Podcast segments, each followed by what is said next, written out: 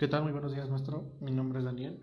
Eh, presentando el podcast sobre, sobre pruebas de valoración funcional, tomando en cuenta las dos, los dos links que nos dejó como PDFs del material de apoyo y, y antologías, ubicado en el apartado 3 de respuestas y adaptaciones pulmonares tomando como referencia principal pruebas de valoración respiratoria y respuesta pulmonar.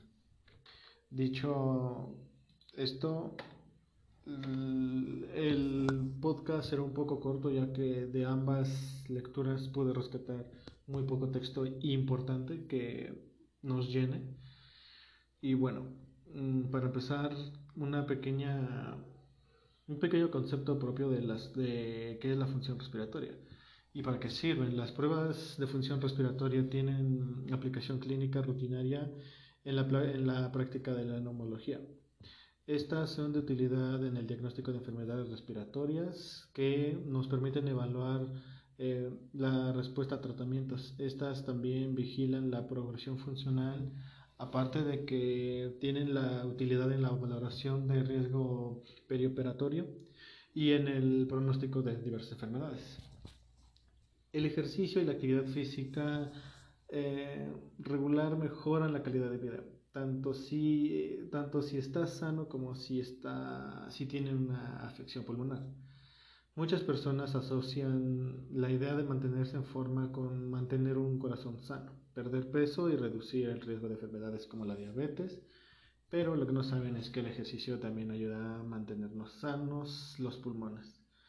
Eh, bueno, ¿qué le sucede a mis pulmones cuando hago ejercicio? Eso es un tema que tuvimos que subrayar principalmente que mientras hace ejercicio entran en acción dos órganos importantes del cuerpo, el corazón y los pulmones. Los pulmones llevan el oxígeno al cuerpo para proporcionar energía y eliminar el dióxido de carbono, el producto de desecho creado cuando se produce energía.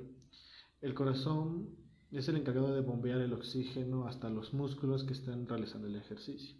Esto es normal notar este, jadear mientras se hace ejercicio. Sin embargo, el ejercicio regular puede aumentar la fuerza y el funcionamiento de los músculos, haciéndolos más eficientes.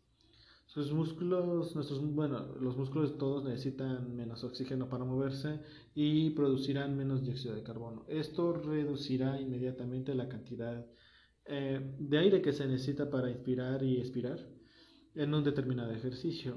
Este ejercicio o entrenamiento también mejora la circulación y también nos ayuda a fortalecer lo que sería el órgano del corazón. Eh, lo más importante que debe hacer para mantener sus pulmones sanos es cuidar de ellos. Eh, hay varios factores. Fumar afecta la capacidad para llevar a cabo la actividad física y alcanzar su verdadero potencial al máximo. Si deja de fumar es probable que sea capaz de hacer ejercicio durante más tiempo y en tan solo dos semanas tras su último cigarro. Eh, vamos a hablar un poco sobre tabaquismo y pulmones. Ahora, no dejemos atrás que las personas que siguen eh, régimen, este, regímenes de entrenamiento de alta intensidad o que entrenan regularmente en determinados entornos pueden estar en riesgo de desarrollar asma o una afección conocida como hiperreactividad, reactividad perdón, bronquial, en la que está, las vías respiratorias se obstruyen después de hacer dicho ejercicio o cualquier tipo de ejercicio este, constantemente. También un dato a resaltar es que que esté al tanto de los síntomas asociados a problemas pulmonares, como la tos, dificultad para respirar o fatiga. Al, dicho, al presentarse eso, consulte a su médico sobre ellos. Eh, al sentir uno, este, unos síntomas, los antes mencionados, que vuelvo a repetir, este, tos, dificultad para respirar o fatiga, consulte lo antes posible a su médico sobre ellos tan pronto sea posible.